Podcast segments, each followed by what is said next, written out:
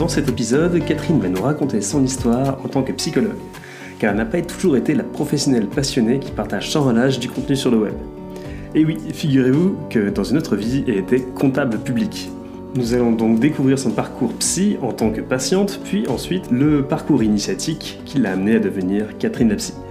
Mais comme il y a une infinité de manières de devenir professionnelle de la psychologie, Catherine nous expliquera la stratégie qu'elle a utilisée pour sa reconversion et aussi les approches dans lesquelles elle a décidé de se spécialiser, qu'elle utilise maintenant au quotidien à son cabinet. Si vous ne nous connaissez pas encore, nous sommes Catherine et Fabien, deux passionnés de psychologie qui ont décidé de partager leur passion avec vous pour vous aider au quotidien. Catherine Lapsy, ce sont aussi des ateliers en ligne pour démarrer un travail psy de chez vous, sans contrainte, sur des sujets précis qui vous posent problème ou que vous souhaitez explorer. En plus des ateliers, nous nous efforçons d'offrir du contenu gratuit chaque semaine sur nos différents réseaux, donc n'hésitez pas à nous y rejoindre. Rendez-vous sur catherinelapsy.com tout attaché pour en savoir plus. Alors Catherine, qu'est-ce que tu faisais avant de devenir psy? Ouh là là, mais j'étais dans un métier qui n'avait absolument rien à voir. J'étais comptable public. En fait, j'étais euh, inspecteur du trésor public. Euh, Donc fonctionnaire, quoi. J'étais fonctionnaire, je faisais de la comptabilité et du droit parce que j'avais fait des études de droit. Ah oui, ah vraiment, vraiment rien à, rien à voir, rien à voir. Et comment tu t'es retrouvé là?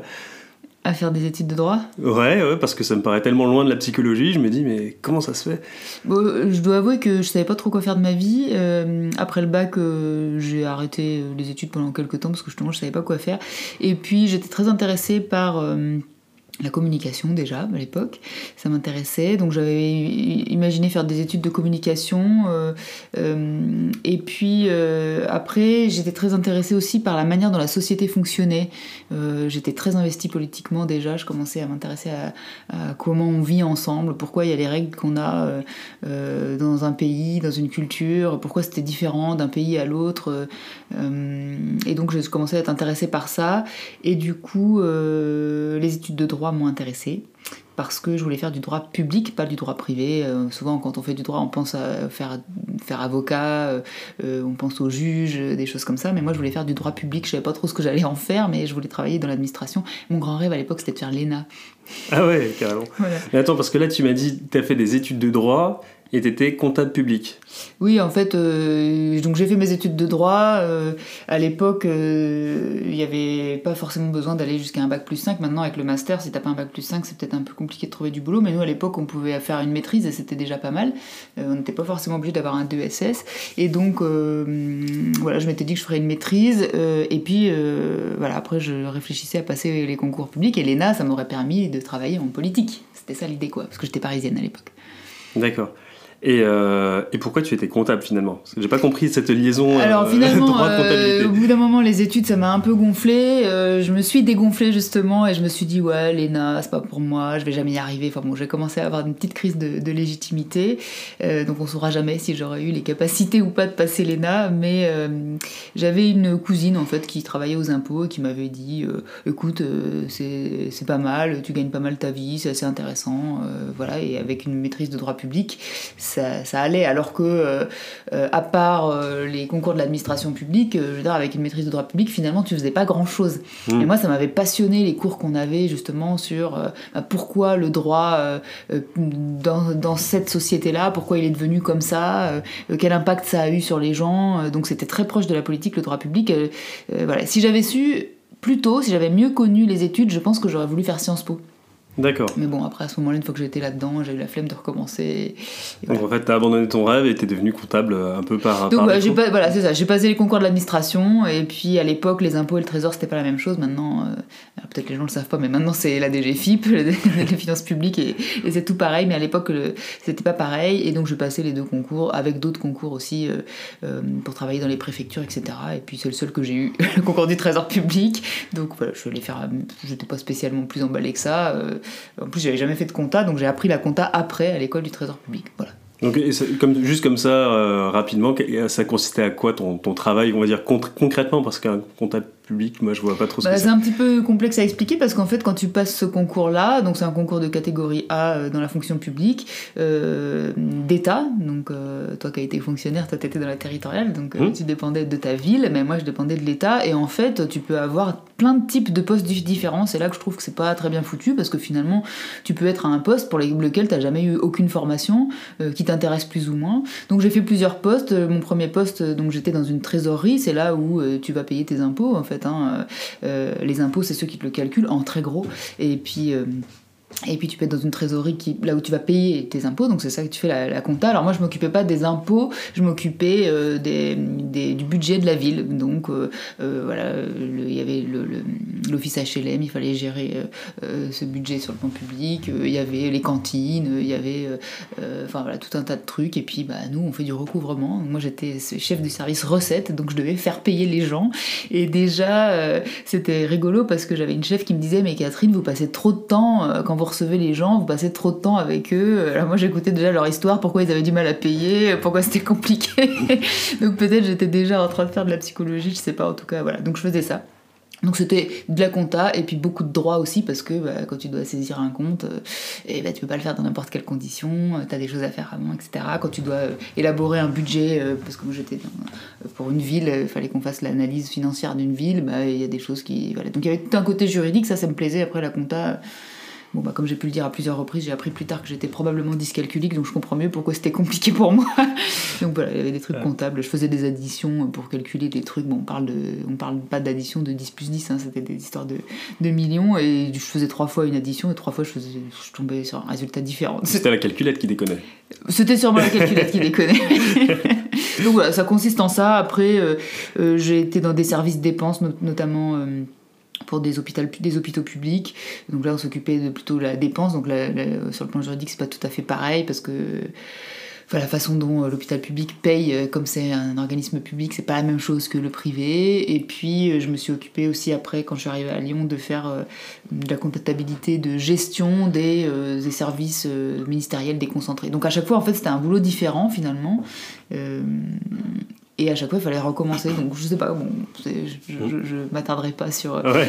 la formation dans la fonction publique, mais donc voilà ce que j'avais fait D'accord. pendant 10 ans. Et euh, donc, donc en fait, on est, euh, on est deux anciens fonctionnaires. hein. Toi, t'as commencé, euh, t'as commencé avant moi. Finalement, je t'ai regardé faire. j'ai vu que finalement, Je ça- connaissais pas à l'époque. ouais, ouais, ouais, j'osais pas. hein. Et, euh, et puis, euh, et puis ouais, donc toi, t'as commencé d'abord à, donc à quitter le fonctionnariat pour devenir euh, ensuite psy. Et, euh, et puis je t'ai regardé faire. Et euh, quand j'ai vu que ça te réussissait plutôt bien, et ben finalement, bah, je t'ai un peu suivi aussi. Donc j'ai, j'ai quitté ta fonction publique J'ai aussi. quitté aussi la fonction publique.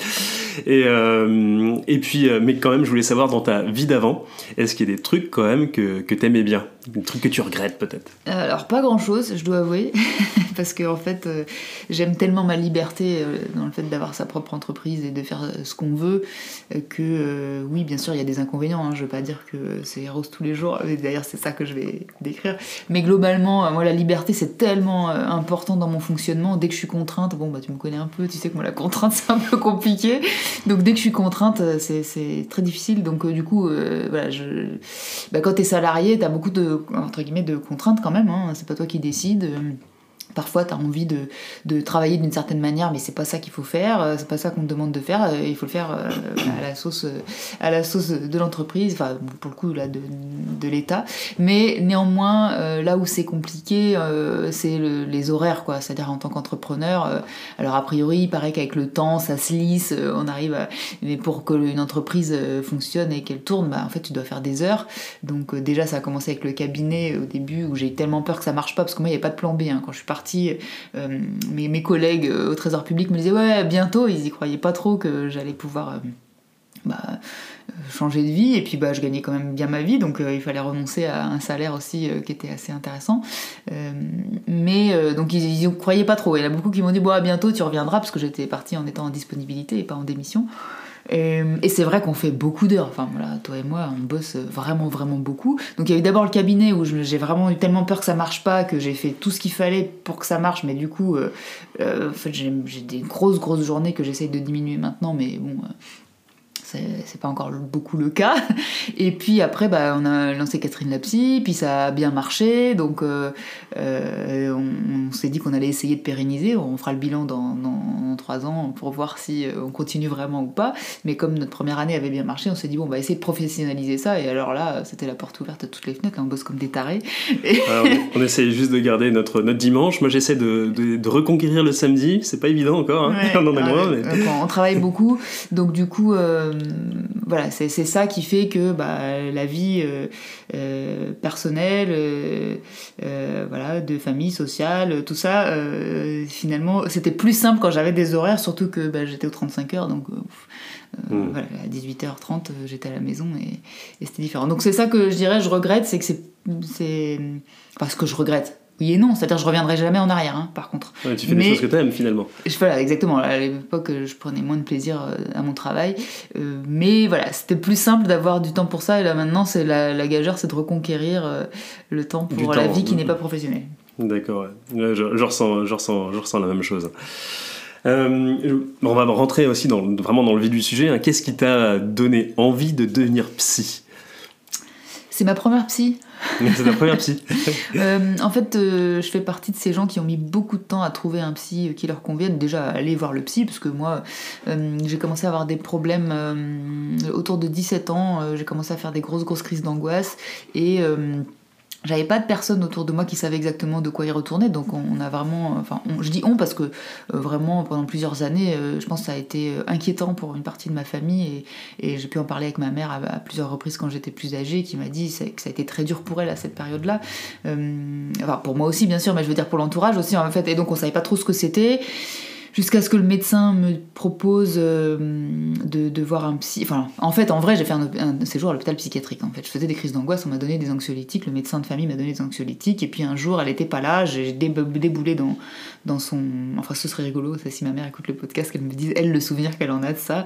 Euh, moi, pour moi, un jour, voilà, j'ai pris rendez-vous en urgence avec ma médecin de famille en disant ça va pas, ça va pas, ça va pas. Et euh, en fait, c'était sa remplaçante qui était là, elle devait être en congé, je suppose. Et puis, je, je crois que j'ai fait une crise d'angoisse. Enfin, dans mon souvenir, j'ai fait une crise d'angoisse dans le cabinet. Et donc, bah, elle, elle a pas trop su gérer. Elle m'a filé un anxiolytique. Et moi, je gueulais en disant eh, ça, ça marche pas, ça marche pas, je suis pas bien, je vais mourir, je vais mourir. Et donc, elle a appelé en fait l'ambulance qui m'a amené à l'hôpital psychiatrique. Et là, euh, deux jours d'hôpital psychiatrique. Euh, bah, à l'époque, puis moi j'étais vraiment pas là-dedans, quoi.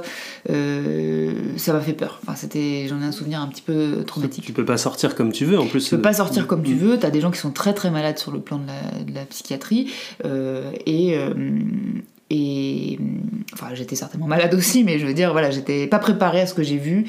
Et donc, quand après on m'a dit, bah écoutez, euh, euh, c'est soit les médicaments avec un suivi régulier où vous devez revenir ici à l'hôpital pour euh, être suivi, soit vous allez suivre une psychothérapie. Bah, j'avais beau penser que les psys c'était pour les, les, faibles, je dirais pas pour les fous, mais pour les faibles, bah, j'ai quand même choisi ça.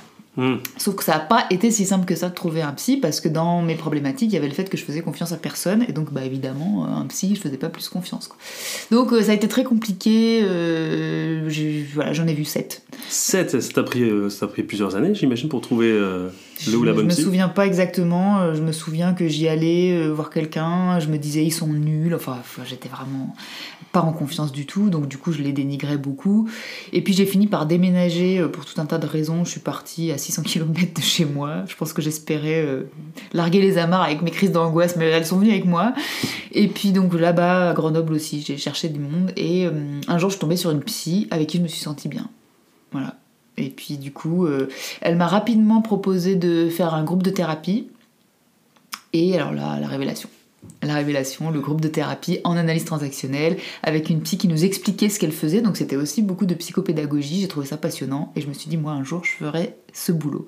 Le truc, c'est que j'avais beaucoup, beaucoup de problèmes. Je me suis dit, ce sera plus tard, continue tes trucs. Et donc là, j'ai passé quand même mes concours de la fonction publique. Mais j'avais l'idée que. En fait, en commençant ce boulot dans la fonction publique, j'avais l'idée qu'un jour, je changerais de métier. Parce qu'il faut savoir qu'à l'époque, on n'était pas obligé de faire la fac. Donc moi je m'étais dit, ok, je ferai la formation d'analyse transactionnelle et je serai psychothérapeute, puisqu'à l'époque on pouvait, si on avait fait une formation en psychothérapie euh, suffisamment reconnue avec un certain nombre d'heures, etc., on pouvait être psychothérapeute. Donc j'avais pas prévu de refaire la fac à l'époque, donc je m'étais dit, je ferai ça. D'accord.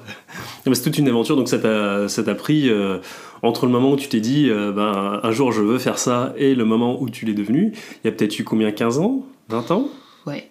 Ah ouais, énorme. ouais, mais bon, ça valait le coup parce que maintenant t'as l'air bien. j'adore. Et on, on, dit que, euh, que les psys euh, deviennent psys, en général, c'est pas par hasard. C'est euh, peut-être qu'ils ont des choses à régler pour eux, qu'ils cherchent à, voilà, à régler, ou, ou même peut-être pour leur famille. Est-ce que, est que vraiment tu nous as tout dit Ou est-ce qu'il y a des choses comme ça, quelque part, que tu aimerais réparer et que tu nous aurais pas encore confiées? Alors je l'ai en tête ça, euh, que effectivement je pense qu'on fait pas ce boulot par hasard, mais comme n'importe lequel d'ailleurs, peut-être que je, suppose que toi t'as pas fait le tien par hasard non plus, d'être dans ton coin à faire ton truc tout seul, ça a peut-être du sens aussi dans ton histoire. Pour ceux qui connaissent pas, moi je suis développeur à la base, donc c'est vrai que j'ai limité mes interactions sociales là où j'étais pas forcément très à l'aise, donc ça m'arrangeait. Euh, alors, j'ai fait hein, mon génogramme pour les personnes qui ont suivi l'atelier Faire la paix avec son héritage familial. Euh, donc, on fait le génogramme, c'est-à-dire un arbre généalogique avec tout un tas de données euh, psychologiques et sociologiques pour essayer de comprendre de quoi on est héritier sur le plan psychologique. Et quand j'ai fait mon génogramme, il y avait des choses dont j'ai eu l'impression que j'étais héritière psychologiquement des deux côtés, en fait, du côté de ma mère, du côté de mon père. Donc peut-être qu'il y a une partie de moi euh, qui veut régler ça, parce qu'en tout cas, euh, je l'ai traité pour moi-même euh, et je pense que j'ai éteint certaines choses familiales. Mais euh, je pense aussi que finalement, euh, moi, comme j'ai galéré, comme je décrivais, euh, entre le moment où j'ai fait mes premières crises d'angoisse et le moment où, plusieurs années plus tard, où j'ai trouvé une psy qui m'a vraiment permis de, de, bah, de, les apaiser, justement, avant de régler tout un tas de mhm. problèmes. Hein. Moi, ma première priorité, c'était d'éteindre les crises d'angoisse.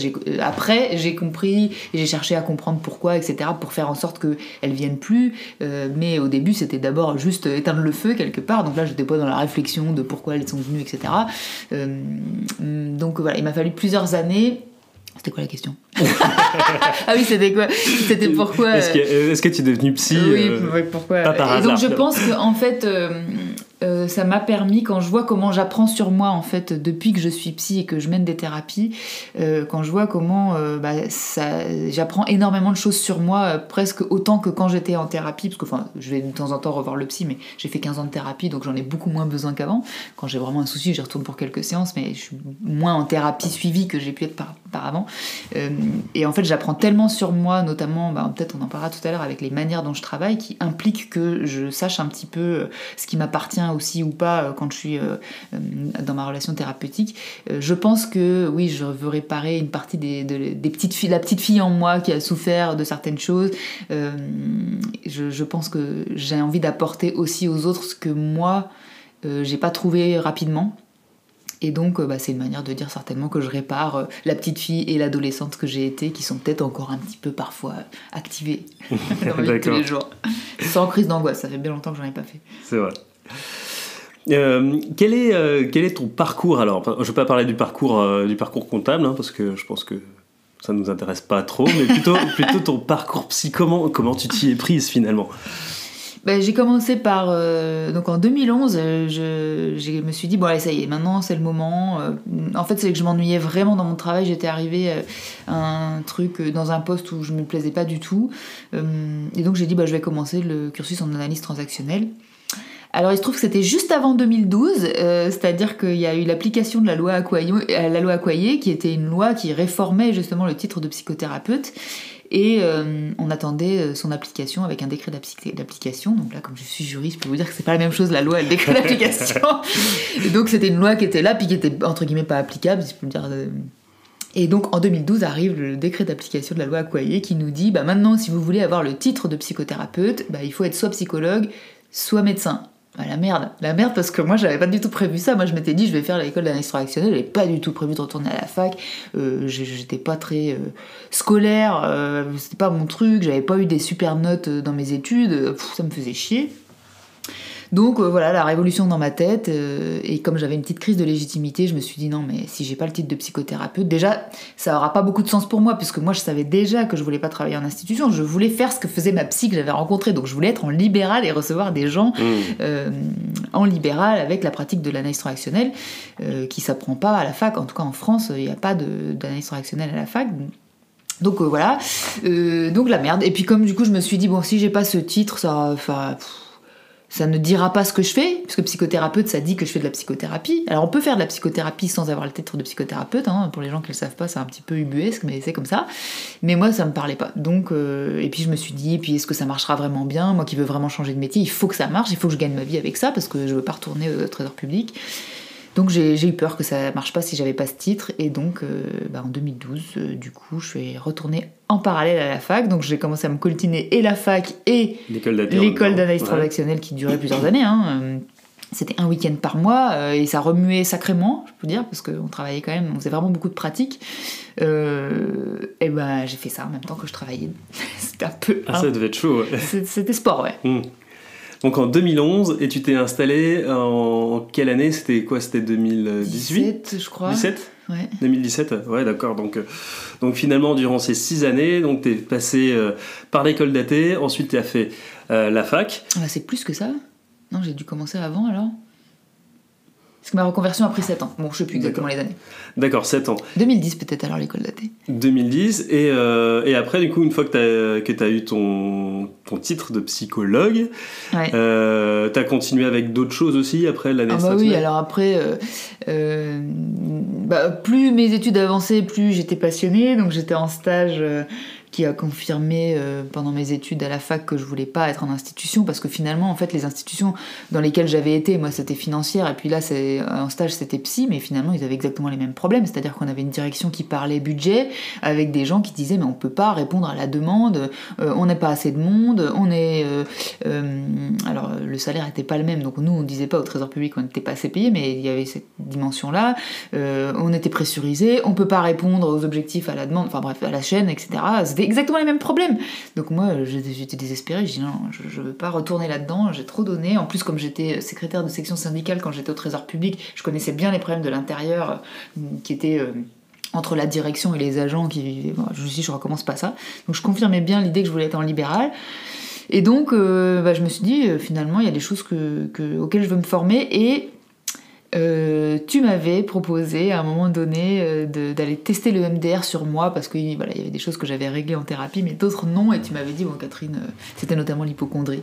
et puis je me disais que quand tu allais voir un psy, finalement, tu le regardais ton psy travailler. C'était ma formation, ouais. je me formais parce que je savais que j'allais y aller. Donc je me suis dit, il faut lui trouver quelque chose qu'elle connaît pas. Qu'elle connaît pas, faut la, faut la, faut la piéger. oui, et puis mon hypochondrie, bon, était un peu difficile à vivre pour toi, quoi. Donc tu m'avais dit, bon, t'as réglé plein de trucs, mais là voilà, il y avait le MDR qui était un peu à la mode. Tu m'as dit, ça te dit pas de tester ça, toi ça te parlait. Moi ça me parlait pas, mais je l'ai fait pour toi. Et finalement, euh, déjà ça m'a guéri mon hypochondrie. Alors je pense que tout ce que j'avais fait avant a aidé à, accélérer le processus, mais en tout cas ça m'a vraiment aidé. Et puis alors là, c'était effectivement une manière très différente de ce que j'avais connu de travailler.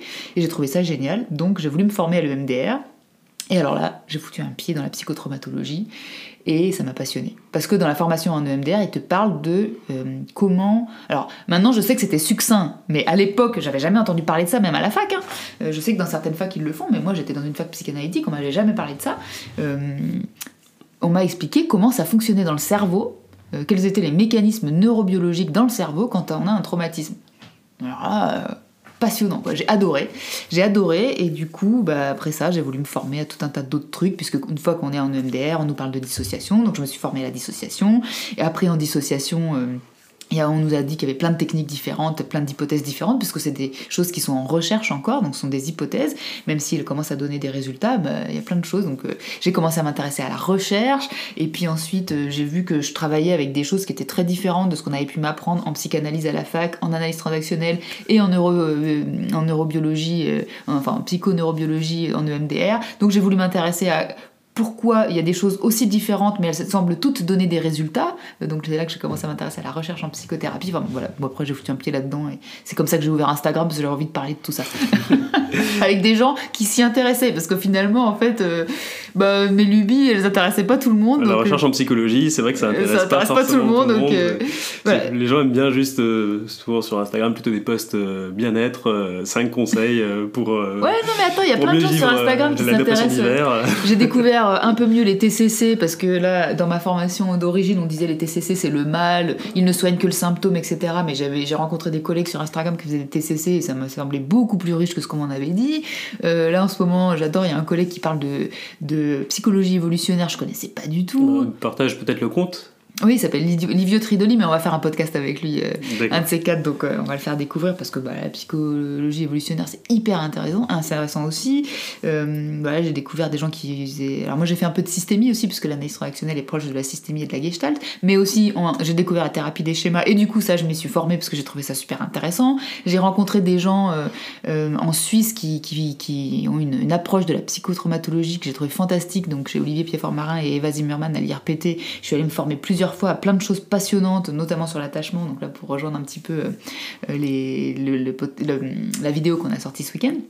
Donc voilà, donc maintenant, euh, et puis là je vais me former euh, à la TCE qui est la thérapie centrée sur les émotions qui, paraît-il, est une des approches qui donne les meilleurs résultats au plan de la psychothérapie. J'ai découvert ça justement quand je faisais mes, mes, lectures sur la recherche en psychothérapie, donc j'ai envie de découvrir ça. Donc voilà, je, euh, je vais juste partager une petite anecdote moi, sur, le, sur le MDR que j'avais trouvé rigolote. C'est, euh, euh, tu avais fait plusieurs séances de MDR et puis au bout d'un moment tu me dis, tu sais Fabien, je crois que, je crois que le MDR, le MDR ça marche pas. et, puis, et puis là je, je, la regarde et je lui dis mais ça fait combien de temps que t'as pas fait de crise d'hypochondrie? Et là j'ai eu un gros blanc. Je dis ah bon en fait ça marche. Oui, c'est vrai que ça, ça m'avait plu. C'était l'idée que. Alors, je sais pas, je pense que voilà. T'attendais peut-être une sorte de révélation ou euh, quelque chose un avant, un après, quelque chose qui allait changer en toi directement. Que c'était juste. Euh, euh, je sais pas, en fait, euh, j'avais eu aussi l'habitude dans ma thérapie qu'il y avait des moments difficiles dans la thérapie où bah, vraiment j'ai galéré, je me sentais mal, je me sentais stressée, angoissée, en colère après moi, je me suis jugée. Enfin, j'avais souvenir, même si c'était passionnant, que à vivre la thérapie, putain, c'était chiant parfois, enfin, c'était dur quoi, c'était difficile. Et là, le MDR, j'avais rien vu je souffrais pas quoi. Donc c'est ça. Alors après voilà, à nouveau certainement que peut-être tout ce que j'avais fait avant euh, avait dégrossi le, problème et, voilà. Mais j'ai aimé le fait que Contrairement à ce que j'ai pu entendre plus tard, que voilà, c'était très confrontant, ça peut l'être, hein, bien sûr, maintenant je sais aujourd'hui que c'est juste que j'étais certainement prête à faire ça, et le MDR, je pense que euh, potentiellement c'est une pratique dangereuse si on le fait pas au bon moment, pas avec les bonnes personnes, ou sur des situations euh, trop confrontantes pour les gens, que d'abord on a besoin de travailler d'autres trucs. Un grand pouvoir implique de grandes responsabilités. on pourrait dire ça. Donc maintenant je sais, voilà, mais à l'époque, moi je connaissais rien le MDR, j'ai laissé mon, psy faire, et, euh, et en fait ça a été très doux, quoi. Enfin moi j'ai absolument pas souffert, quoi, mais pas du tout. Donc j'ai aimé ce côté de. En fait, putain, ça marche, euh, même sans souffrir, même sans galérer. Euh, voilà, donc j'ai aimé ça. Et régulièrement, si on fait ça. Alors j'allais dire correctement, c'est pas le mot, parce que parfois bah, la confrontation ça fonctionne aussi, mais en tout cas avec certains types de patients, et si on a fait beaucoup de stabilisation, etc., bah, en fait, il y a plein de patients qui me disent pareil, qui me disent Mais attendez, mais j'ai l'impression qu'il ne s'est rien passé, et en fait, j'ai guéri quoi. moi j'ai aimé ce côté, ouais. Alors du coup, on va faire une petite transition. Comment, toi, t'as fait pour choisir tes, approches et pourquoi tu les as choisies?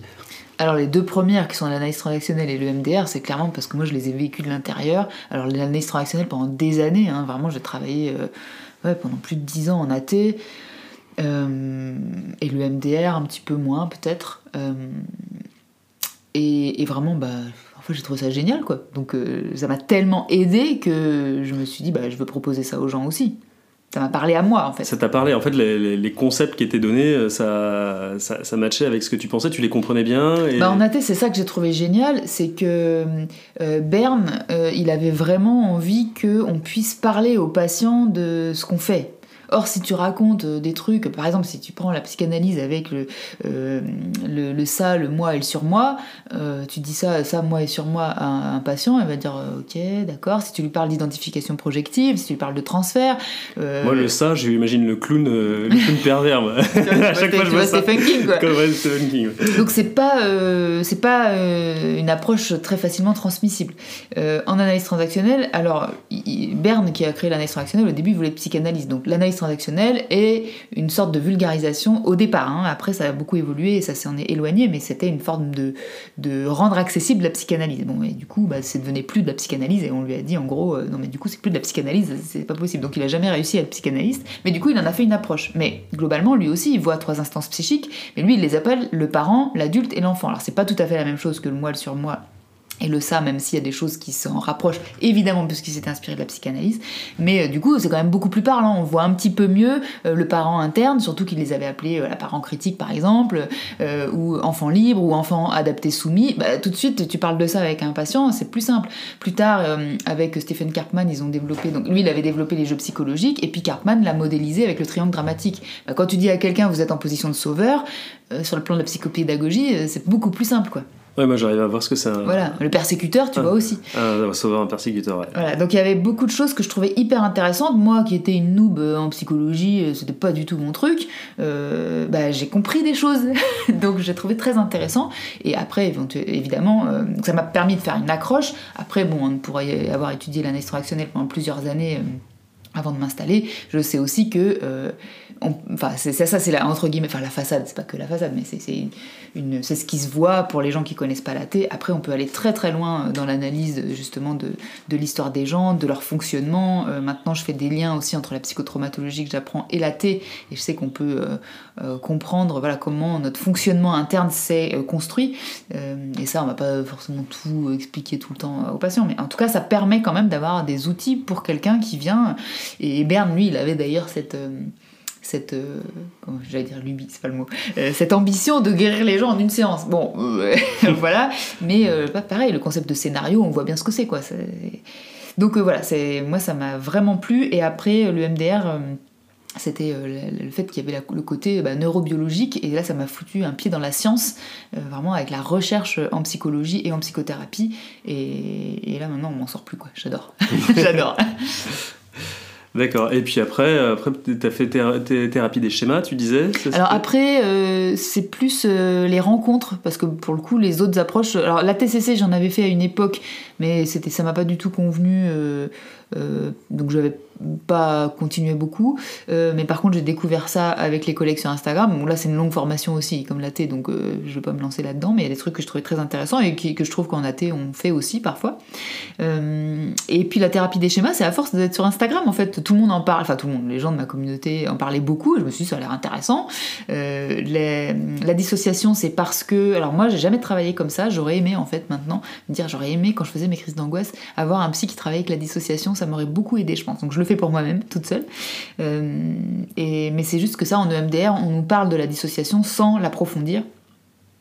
Et donc j'ai voulu faire une formation là-dessus et ça m'a passionné et donc euh, voilà en, thérapie des schémas il y a aussi un système dissociatif. Euh, donc après c'est au fur et à mesure de mes recherches ou des choses dont on m'a parlé qui m'ont paru intéressantes des lectures que j'ai faites.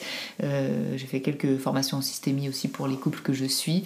Donc voilà après c'est pas des choses que j'ai forcément pratiquées sur moi mais que j'ai trouvé intéressantes et, et que j'ai voulu bah, offrir aux personnes que, que, que bah, pour qui je mène des thérapies. Est-ce qu'il y aurait un outil euh, que tu aimes particulièrement et dont tu aimerais euh, nous parler? Ah bah moi, euh, mes, mes, deux trucs favoris, c'est le transfert et le contre-transfert. Alors j'en parlais tout à l'heure avec le transfert en disant que c'est un terme un peu ésotérique, pas, ésotérique, un peu opaque pour des personnes qui sont pas du métier ou même qui font pas de psychanalyse. Et ça, c'est de l'EMDR, d'analyse transactionnelle Ça, c'est de la psychanalyse. C'est de la psychanalyse. C'est de la psychanalyse, mais en fait, il y a pas mal d'approches qui s'en servent. Alors en analyse transactionnelle, pas mal quand même.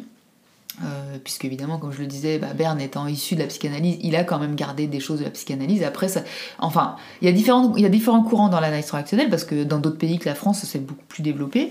Et il y a différents courants, et des courants qui se rapprochent beaucoup plus de la psychanalyse, et puis d'autres qui se sont un peu éloignés. Donc moi, je, je suis pas très proche de la psychanalyse, sauf pour ça, parce que euh, le transfert, je trouve ça extrêmement intéressant, parce que l'AT étant une approche relationnelle, bah, le transfert et le contre-transfert, ce sont des outils de la relation, quoi. Donc ça, moi, ça m'a passionné, sauf que, bah, on nous en parle à la fac euh, et, euh, et un peu en formation, mais on nous a jamais appris comment l'utiliser très concrètement. Donc moi, une fois que j'ai pu euh, vraiment lire des tas de choses là-dessus, l'utiliser moi en séance, etc., bah, c'est pour ça qu'on a fait un atelier en live sur le transfert qui a assez bien marché. Finalement, tu me disais oui, c'est très technique. Euh, bah, en fait, il a assez bien marché. Je trouve qu'il y a plein de gens, euh, et patients et, euh, et, et, des professionnels qui, qui, ont été intéressés par la question. Donc je me suis dit, bon, bah, finalement, il y a, y, a, y a, des gens qui, qui, qui s'intéressent à travailler avec ces, cet outil-là aussi. Et du coup, là, on est en train de faire l'atelier contre-transfert aussi pour ça, pour pouvoir bah, expliquer aux professionnels que le contre-transfert, c'est pas que un concept opaque et approximatif, ça signifie quelque chose de très concret, et moi, du coup, c'est vraiment quelque chose que j'utilise dans mes thérapies. Pour moi, c'est un petit peu opaque, justement, cette histoire de transfert et de contre-transfert. Tu, tu, pourrais vite fait nous expliquer alors, en très très gros, le transfert, c'est ce que euh, le patient va projeter euh, sur toi en fonction de son histoire. Donc sur le psy, ce que le patient projette sur le psy, d'accord? Sur le psy, en fonction de son histoire, parce que bon, bah, le psy, il raconte pas toute sa vie, et puis de toute façon, on a tous et toutes des fonctionnements différents. Donc quand tu vois quelqu'un habillé de telle façon, parler de telle façon, dans un bureau de telle façon, euh, bah, tu, vas imaginer des choses. Notre cerveau passe son temps à interpréter la vie et le monde pour pouvoir le simplifier, pour pouvoir savoir comment y réagir. Et donc, bah, il va faire pareil avec le psy. Sauf que bah, quand tu viens voir un psy, c'est que tu as une problématique, et donc la manière dont tu vas euh, imaginer ton psy et projeter euh, donc des pensées, des émotions, des fonctionnements sur ton psy, euh, ça va parler de ton problème. Ça, veut dire que si on le met juste de côté, en tout cas moi dans mes approches, je pense qu'on passe à côté de tout un tas de choses non verbales, émotionnelles, imaginatives, qui en fait sont du gros matériel thérapeutique très important et très intéressant. Donc le transfert, le transfert on peut l'analyser avec les patients et c'est très aidant pour eux du coup de voir comment ils se positionnent avec nous et bah, comment euh, c'est représentatif de ce qu'ils font dans la vie de tous les jours. Et du coup, nous, on va pouvoir, euh, dans la vie de tous les jours, ils vont pas analyser avec toutes les personnes avec qui ils parlent. tiens, j'imagine ça de toi, est-ce que c'est vrai, etc. Non, ça, euh, serait insupportable. mais du coup, ça, on peut le faire en thérapie. mais pour ça, il faut emmener les patients à en parler parce que c'est pas naturel pour eux. Donc ça, c'est vraiment hyper intéressant de d'échanger avec eux sur qu'est-ce qu'ils imaginent de nous, parce que bah, ça parle de comment ils imaginent les gens en général, les relations en général, et parfois, bah, ça va nous révéler certains types de traumatismes qui avoir eu. Et le contre-transfert, c'est comment moi je vais réagir euh, à mon patient, à ma patiente et à sa manière de projeter sur moi.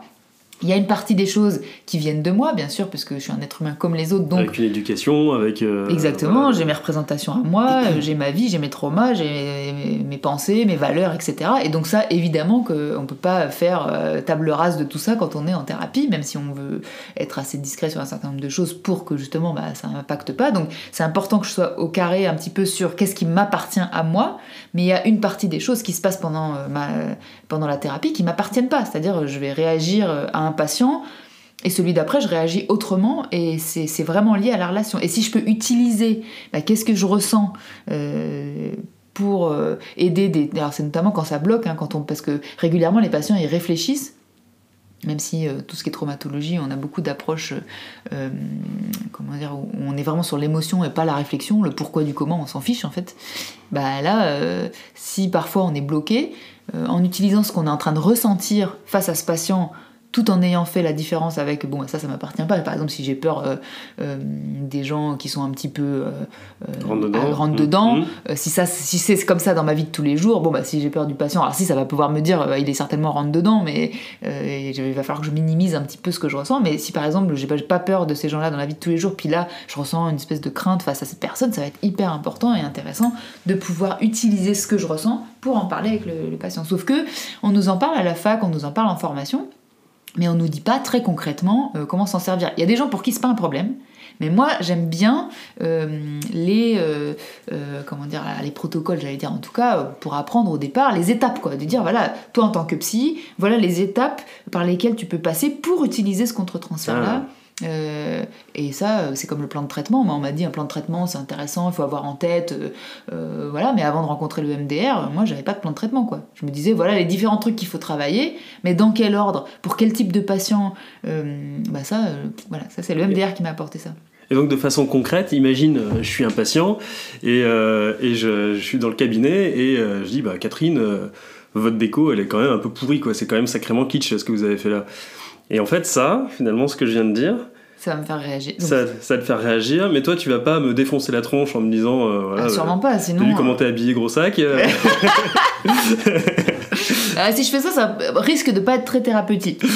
Euh, non, c'est vrai que c'est important, notamment bah, après pour les personnes qui voudront approfondir, il faudra faire l'atelier, mais effectivement où je décris quand même comment il faut, euh, euh, enfin comment c'est important de pas prendre mal ce que les patients nous amènent, même quand c'est confrontant, parce que sinon on peut pas s'en servir. Si je suis trop vexée, par exemple, quand le patient dit ça, bah, je, évidemment, je, vais avoir ça en tête, je vais peut-être vouloir me venger sans, et je vais peut-être le faire sans le faire exprès, peut-être je vais être un petit peu plus piquante et je suis plus dans la relation thérapeutique. Donc c'est pas forcément grave de faire ça, hein, enfin grave, mais ce sera plus thérapeutique. Donc euh, voilà, ça nous arrive aussi à toutes et à tous. Mais du coup, il y a tout un travail pour justement apprendre à ne pas être vexé pour pouvoir se servir de ça. Et euh, voilà, c'est là que je propose bah, dans l'atelier des étapes. Euh, qu'est-ce que je fais de ça? Donc j'identifie ce que ça me fait. Euh, ensuite, je vais essayer de réfléchir à ce que ça signifie. Et puis, je vais voir comment on peut en parler avec le patient, etc. Donc ça, c'est tous les, les 4 heures de vidéo qu'on est en train de construire en ce moment. Voilà, qui devrait normalement sortir à la fin du mois. non, mi-mai. Mi-mai, mi-mai 2022. c'est juste un atelier qu'on avait prévu de sortir en septembre dernier. c'est un peu l'arlésienne, ouais. C'est un peu, voilà. En même temps, tu as sacrément bossé dessus. Mais voilà, j'ai euh, beaucoup bossé dessus. Mais euh, vraiment, pour moi, c'est le cœur de, mon métier. Euh, je pense que c'est hyper important. on nous en parle trop peu ou trop mal, je trouve. Et donc, j'avais envie. ça fait la nana, oui, mais moi, je vous en parle bien. non, c'est pas ça, mais. moi, ça va être génial. Non, c'est pas. en tout cas, j'ai ce que j'ai construit, c'est ce que j'aurais aimé avoir quand je me suis installée pour avoir vraiment une structure de travail avec ça. Après, les choses deviennent automatiques et, et moi, aujourd'hui, je fais. Enfin, je fais certainement toutes ces étapes sans y réfléchir, mais euh, j'aurais vraiment eu besoin de ces étapes-là. Donc euh, voilà, il y a des gens à qui ça parlera pas parce qu'ils n'ont pas besoin de ça, mais pour les personnes qui, voudraient un peu plus concrétiser ce, ce concept et, euh, et vraiment voir comment l'utiliser, donc là il y aura des PDF justement, où vous pouvez des, fiches en fait que vous pouvez utiliser pendant vos séances, qui, viennent des fiches que moi je me suis faites pour moi en fait. Hein. Donc voilà, c'était pour, pour dire ça. Mmh. Mais mais euh, voilà, entre-temps, il y a eu les cartes psy qu'on a sorties avec, euh, avec Audrey. Après... Euh, les psy images sur Instagram. Voilà, des psy images. On a beaucoup bossé dessus, elles ont pris plus de temps que prévu. Ensuite, on a voulu faire des ateliers en live. voilà, on a lancé un groupe de thérapie en ligne aussi. Enfin voilà, on a fait plein de trucs. Mais ça y est, ça y est, maintenant il sort. Et c'était vraiment important pour moi depuis longtemps de proposer ça. C'est bien, c'est un truc en plus qui va servir... Bon, c'est plutôt, plutôt pour les pros, hein, mais c'est... Mais pas que les psys en fait. Voilà, c'est pas que les psys. oui, j'ai des collègues... Les coachs, les, accompagnants. Alors les coachs, oui, ça paraît un peu plus évident, effectivement, parce que c'est quand même de l'accompagnement euh, qui, qui, est bah, psychologique, quoi. Mais, mais j'ai des collègues diététiciennes qui me disaient, mais en fait, moi, ça m'intéresse parce que euh, finalement, dans mes consultations, bah, quand elles abordent notamment des choses en lien avec les troubles du comportement alimentaire, euh, ça peut leur faire vivre des choses. voilà, il y a aussi que quand on est dans. Enfin, j'ai des collègues neuropsy aussi qui me disaient, mais moi, en fait, parfois, même si c'est pas directement le sujet de, de la séance, mais j'ai des patients qui ils ont confiance en moi, qui viennent me parler de leur traumatisme, de leur histoire difficile, bah, ça me fait vivre des choses en fait. Donc du coup, euh, travailler avec euh, nos émotions pour pouvoir aider nos patients, euh, même si on va pas faire une psychothérapie, même si on va faire juste un accompagnement, quel que soit le thème, bah, en fait c'est très utile. Donc en tout cas, moi, c'est le cœur de mon travail et donc j'avais envie de proposer ça pour les personnes que ça intéresse. Après, il y a des gens qui travaillent complètement autrement, que ça n'intéressera pas et, et voilà. ok. Bien, bah, je te propose qu'on arrête là. Ouais. Et, puis, et puis voilà, donc on, je, vous souhaite une bonne journée et puis, et puis à bientôt. Et puis à très bientôt pour des podcasts. Et dans quelques-uns, dans les mois qui vont venir, on aura des invités. Oh, super, quel teasing Bonne journée à tous.